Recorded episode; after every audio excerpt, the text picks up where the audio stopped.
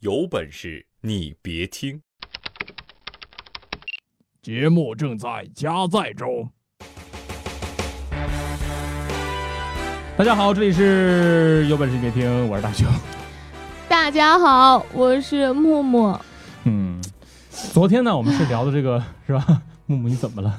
没有，我是乐极生悲啊！昨天，你那么高兴吗？就是看到我有那么多压力，那么高兴吗？昨天大家不知道，那个大熊整场下来那个表情都是眉毛、鼻子、嘴巴全部肿在一块儿了，嗯，看起来好痛苦的样子。你说的那是狒狒。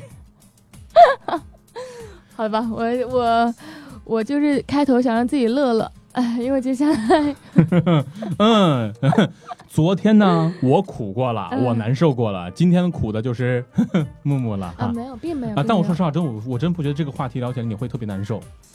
呃，那是因为你还不是女人。呃，我估计这辈子我都不会是。这话说的好，这话说的好像我会进化成女人一样。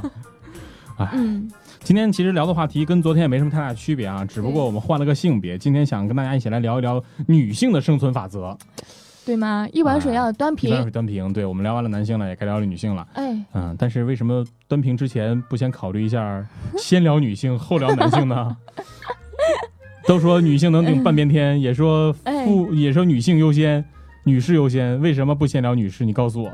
我觉得“女士优先”这个词儿本身就带着一种比较偏见吧，虽然说有有点礼仪啊，但是我们现在女性已经顶起来半边天，我就得让你男士优先。这个歪理我已经绕不过来了。你先把自己绕明白再说吧。所以今天想跟大家聊的话题是什么呢？就是女人在哪些事情上，嗯，呃。怎么说呢？其实这个话题，我在想到底合不合适。不过说起来的话，倒是确实挺合适的。就是你说一说，女人在哪些事情上最花钱？我我是一个特别好的姑娘，我觉得我不太花钱啊。好。不花钱的好姑娘，哎，你把我们几种互动方式说一下吧。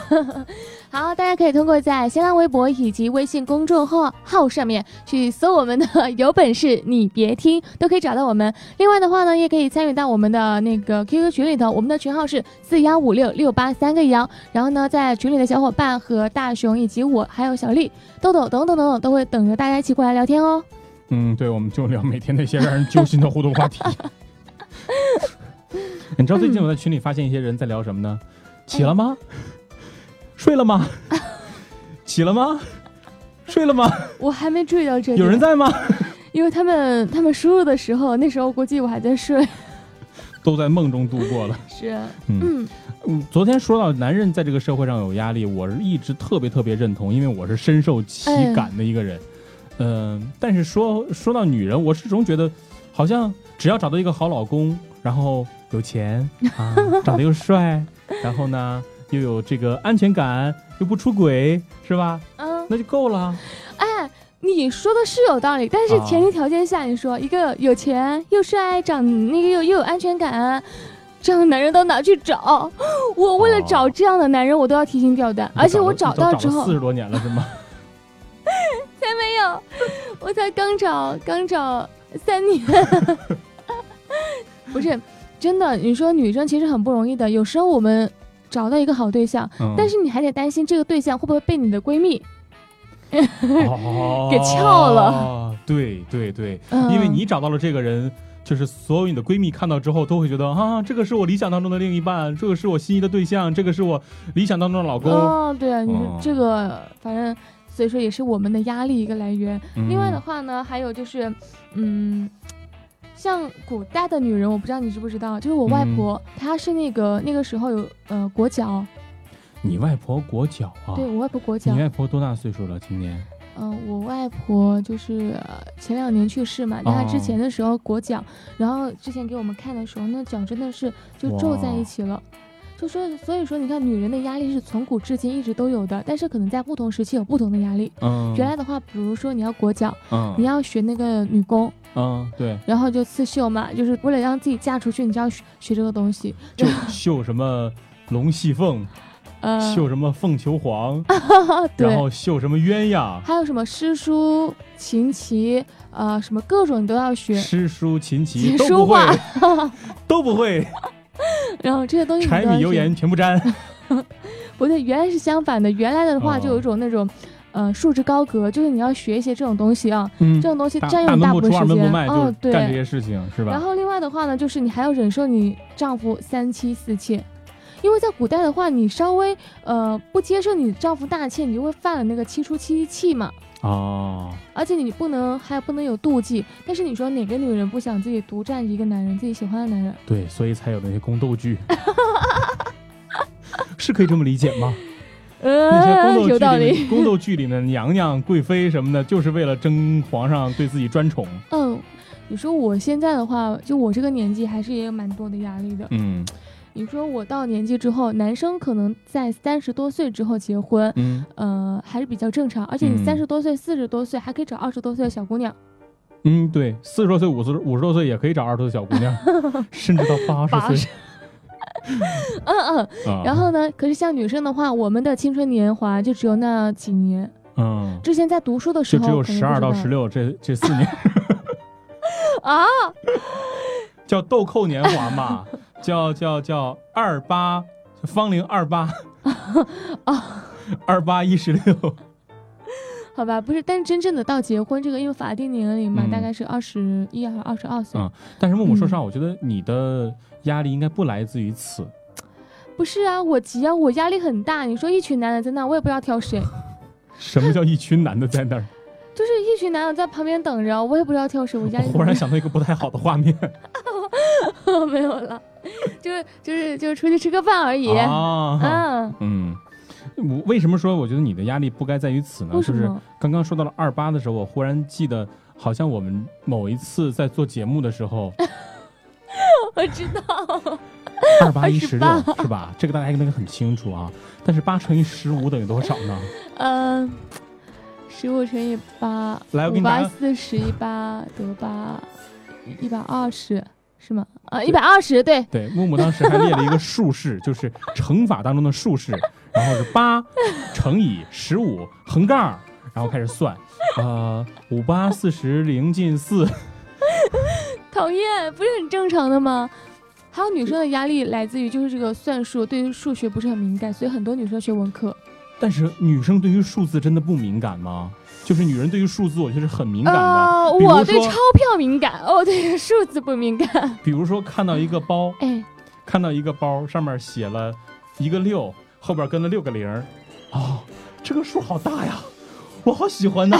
没有啊，我平常都不会看的，我看啊，数字越多那就越好。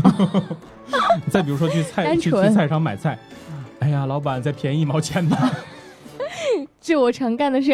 就是女生对于数字，我觉得很敏感的。所以说我们压力很大，为了照顾一个家庭，因为男生就可能说在外面，像你昨天说的啊，在外面嗯就是养家糊口，就是挣点那个钱回来。嗯但女生呢，就是会维持一个家的运作，嗯所以说呢，我要精打细算每一笔钱怎么去花。嗯，所以你觉得女女就是女人女人在社会上的压力更多的是来自于家庭，是这意思吗？啊，对对对。不过其实这是那你现在不应该有压力呀？我现在是为了寻找一个家庭，你为了找压力，那你不是脑子有？没有啦。其实现在不是说妇女也能顶半边天嘛，哦然后女性呢在工作上也是要有自己的事业。哎，其实我真的这是觉得不容易的我特别佩服的就是现在在工作岗位特别活跃的那些女强哦人，，对对对，真的特别伟大。我是觉得，不管工作上还是家庭，他们都能相互照顾，而且照顾的特别好。家庭能够把关系保持的非常嗯和睦，尤其是这个婆婆。呃，尤其是跟婆婆的关系，哦跟老公妈妈的关系，然后呢，在事业上还能够跟自己的老板、跟自己的同事打成一片，处的关系非常好。你觉得你是这样的人吗？我好，不是，我知道了。还不知道呢，八字都没一撇的那个男票，你跟我说婆婆，但是，一直有一句话，嗯我觉得是这样，对于女生来说，就是嗯嫁的早不如嫁的好，是吧？嗯，然后还有学的好不如嫁的好，所以归根结底，好像给我的感觉就是，女人只要嫁得好，所有问题都不是问题。哎，你说像我这种学了那么多有什么用呢？知识这么多有什么用呢？嗯长得漂亮又有什么用呢？身材好又有什么用呢？你学的好吗？好像都没有什么用，软并卵。不过说真的哈，我是觉得，如果说真的说回到女生的这种处事的压力上来说，可能真的找一个好老公，对于很多人来说，确确实实是一种压力。我打个比方说，我们在北京，嗯。那所有的外地的女生都希望能在北京找一个北京的老公，或者是有北京户口的老公，哪怕说她自己不是，但是能够哦为自己的孩子提供一个非常好的条件。所以很多女生就会在这样的一个过程当中非常的挑剔，然后就要挑那种有北京户口的人，然后你这一说，说的是男性的压力啊，我好像跑又说回题了，我好像是又说回来了哈。没有啊。其实女生的话，就刚刚你说的说说什么嫁得好不如嫁得早之类，就是嗯，男怕入错行，女怕嫁错郎。最重要的就是这一点嘛，因为是终生的事情。嗯，然后我觉得最重要的就是。一个女生想要维持好一个家庭关系或找到一个好的对象，嗯前提条件下你也要学学会修炼自己。嗯，没错，没错，没错。对啊，就是我是怎么跟男人相处或对对对，我是觉得是这样，就是不管你跟你的老公也好，或者跟男朋友也好，嗯，呃，如果说天天没完没了的作呢，啊，这肯定是不行的，对吧？所以嗯，但是你适当的作一作呢，还是可以的，这样嗯会有一种存在感，然后也会有一种这个。就会给男人一种你你需要被保护、需要被、嗯需要被呵护、需要被满足的这样一种感觉，然后也会有这种冲动去。我觉得情商你一定要高一点。没错，是这样。你觉得你是一个情商高的人吗？好吧，从你现在没找男朋友的角度来看，你确实不是一个情商高的人。没有没有，我是智商太高了，压制了我的情商，显得我情商不是特别高。你智商 上帝为我开了一扇窗，就给我关了一扇门。上帝给你关了一扇门，但给你开了一扇天窗。我够不着。其实我觉得我最大的压力，你知道来自于什么吗？嗯，女生的一辈子的压力就在于呵护自己。哦，那倒是，对啊确，实是这样。哎，不过说真的啊，我是觉得，嗯，作为男生来理解这个问题啊，作为男人来理解这个问题，我感觉女人的压力更多的可能在于如何跟自己的另一半能够非常和睦的相处。其实不止另一半，还有哦刚刚你说的那个婆婆，虽然说离我比较远啊，啊。还有自己的家庭，你怎么去协调好自己的家庭关系，跟你的嗯工作，嗯。以及你跟你同事，嗯。什么呃，就是保持一定的距离，但又不会太亲近，但不能疏远，嗯，或是怎么照顾好整个家，我觉得很重要。对，就是打个比方说，我昨天说过的逗熊熊嫂这个，看我出去跟别的女同事 是吧一块儿聚餐这个事情哈，对，嗯，熊嫂其实啥都知道，然后人家睁只眼闭只眼。对，所以啥都知道，你就睁只眼闭只眼就可以了，你就别来找我的麻烦了，对不对？那我又不是说会会会怎么样，是不是？不行，男生前提条件也是知道克制。你现在想暴露什么？不是，我我是觉得我哎又、我又聊到我的压力上去了，咱们又是跑偏了，是吧？哎，其实现在女生还有一个压力就是生孩子，嗯，没错，因为很多，特别是我家在南方那一带，嗯呃，重男轻女的现象比较严重。嗯，所以说呢，他们也很想说让你生个男孩儿。嗯。我们家那一代基本上生孩子都生四胎，因为对四胎，四胎呀，就我这个年龄段的人，就你这个年龄段的人？不是我们，我说我这个年龄段的孩子，基本上家里有四个姐妹，因为前面三个是姐姐，到生到第四个是个儿子，不知道为什么，就是就是这种现象。然后所以说，你说女生为了就是满足不是不管说给那个家族传宗接代也好，还是怎么着啊，就是一直生小孩，我觉得压力好大，因为你得放弃自己的工作，为了这个生孩子。我终于知道为什么男女比例失调了。没有，你不觉得其实我们帮了你们很多忙？忙，没有啊，就是我说我们家那一代生了三个女儿跟一个儿子，三比一的比例哦，啊，还找不到对象哦，就只能帮到这了。所以该嗯发配一些人过去。嗯哎，不过说回来，我是觉得真的说，作为一个女人来讲，呃，有很多人会觉得说情商跟智商，就像你刚才提的一样，对智商高了，情商就会低。但是很多人呢就会觉得说我必须要情商高一点，为什么呢？这样我才能够拴住一个男人的心。有句话怎么说？叫拴住一个男人的心，首先要拴住他的胃。但是我觉得你讲的很片面，嗯女生要生存，因为今天聊的是女性生存法则，它嗯并不一定要依附于男人，就是说我们不做那个呃爬山虎，嗯，就想跟他并肩而立吧，所以女性也要学会独立，我觉得很重要。嗯，嗯，确实，我觉得如果说女生独立的话，但是也离不开男人的，啊，离不开男人的。我换句话说，这个社会上如果没有男人，就是女人了。如何如如何传宗接代，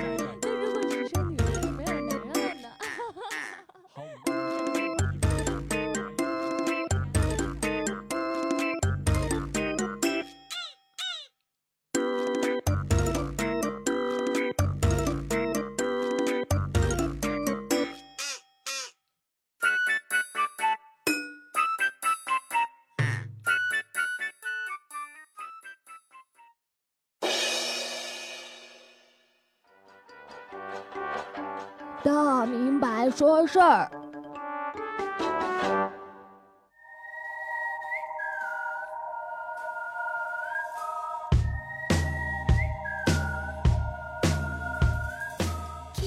前段时间呢，发生这么一个事儿啊，说有个女的啊去她闺蜜家串门，但是呢，后来发现他们家自己的这个钱呐，还有这些东西啊，被小偷偷走了。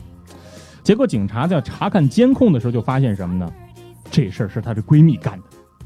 所以，所以当时看见这条新闻，我也好奇哈，就是为什么说这个啊，她她去别人家串门，她去闺蜜家串门，结果他们家被闺蜜给偷了，这不合情理嘛，对不对？后来才知道怎么回事啊。你们听我说啊，是这么回事儿。说这个女的啊，不是去他们家闺蜜串门了吗？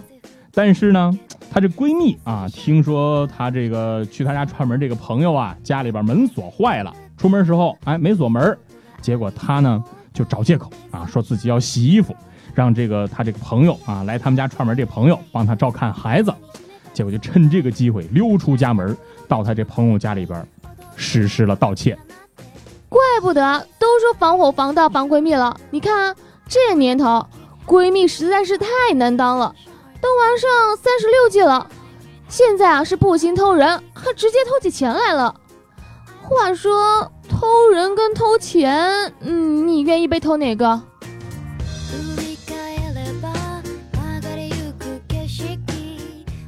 这段时间有一条新闻在网上传的特别的火，怎么回事呢？说是俩男的啊，这个出去喝酒，然后呢，两斤白酒下肚，就提出要找找这个换妻的刺激。所以当天，其中一个男的啊，就跟这个另外一个男的，他这个有神经病的这个老婆发生了嗯某种不正当的关系啊。但是呢，这个是吧？你你老婆都跟人发生关系了，这这这这这肯定肯定得去找是吧？找人的老婆呀，对吧？但是人的老婆拒绝跟他发生关系，所以这男的觉得心里特别不平衡，然后呢就向警方报案了。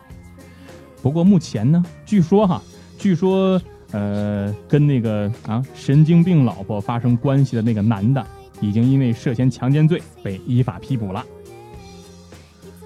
对于这件事啊，我就只有一句话想说，那个呃有精神病的不应该是这俩男的吧？《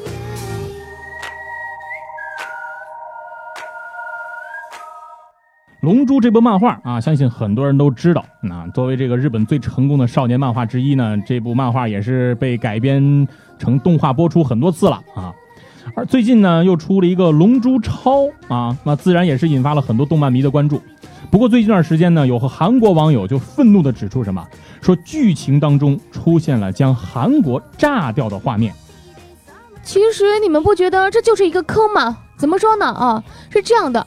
就算是这个龙珠里炸的不是韩国，相信他们也会这么说的啊，因为他们会说哪哪哪其实也是韩国的。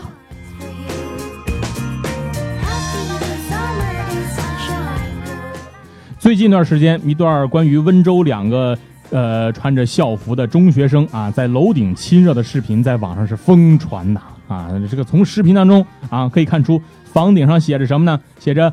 H H L I love you 一辈子，啊，有网友就说这是这个不雅观呐，是吧？但是也有网友说什么说这个年轻人早恋无可厚非啊，呃，但是要注意安全。作为一个单身了二十多年的狗啊啊不不不对，单身了二十多年的贵族，我就只想对他们说一句话啊：秀恩爱死得快。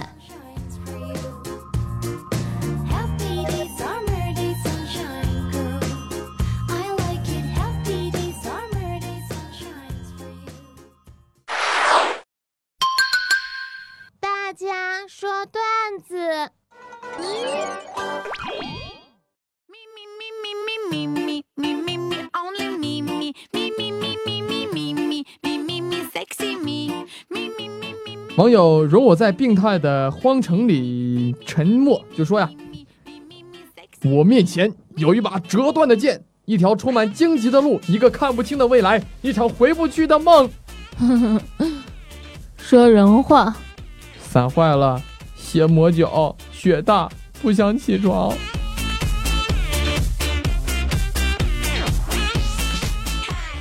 网友风往北吹就说呀，福尔摩斯对华生就说呀，如果有一个女生的朋友圈里面全是各种帅哥图片，那么这个女生一定不好看，而且绝对是单身。华生不解就问啊，哎，为什么这么说？福尔摩斯抽了抽烟头，笑着就说呀，因为首先好看的女生都发自己的照片，其次不好看的还眼光高，那就注定孤独终身。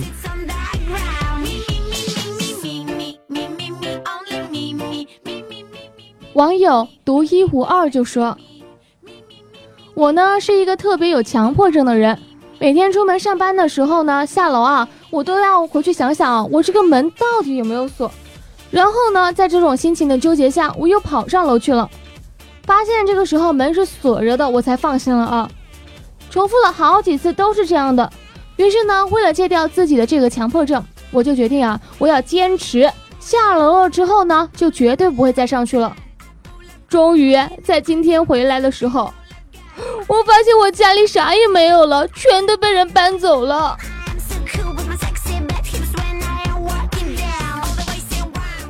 网友一路向北就说呀：“呃，我女朋友是个空姐，昨天又飞往上海了。晚上给她打电话呀，她就说这奔波一晚上的太累了，呃，想睡了。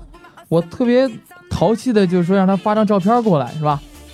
几分钟之后发过来一张。”裹着浴巾、妩媚的躺在床上的照片，然后我便安心的睡了。哎，我怎么突然觉得哪里不对劲儿啊？啊，是哦，科技发达了，自拍也能拍全身裸照了啊！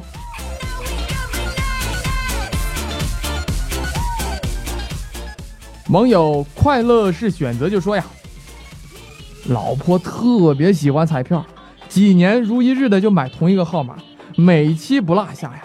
你每次吵架都说呀，哼，我要是中了五百万，我第一件事情我就是要跟你离婚。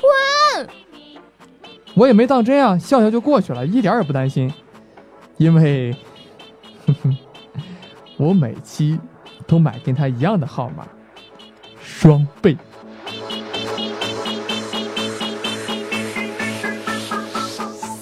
网友。你头上有犄角，就说。昨晚呢，跟闺蜜出去逛街，逛累了的时候呢，我们就打算叫车。这个时候啊，闺蜜突然就说了一句话啊：“喂，师傅，啊啊啊啊，我在我在，啊，我在我在月亮的左边啊。”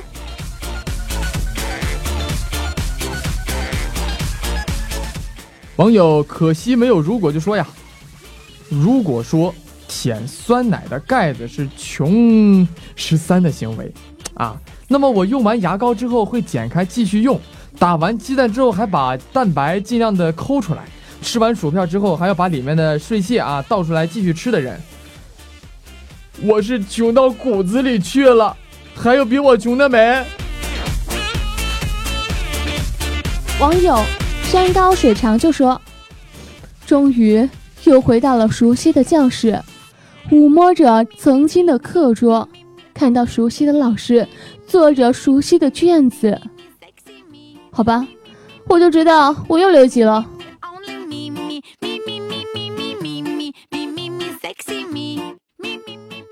网友诗与远方就说呀，一个体弱的男孩啊，经常在学校里被人欺负，早上被同班同学欺负，放学被别的班同学欺负。于是有一天啊，他偷偷的啊拿了一根绳子，跑到一个荒郊野外没人的地方，他把这个绳子挂到树上，然后坐在上面荡起了秋千，顿时啊，感觉心情好多了。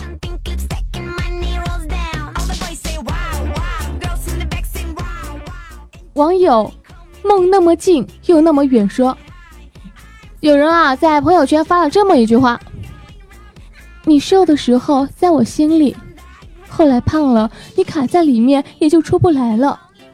这时候紧接着下面就有人神回复啊，同时告诉我们，胖子根本进不去别人的心。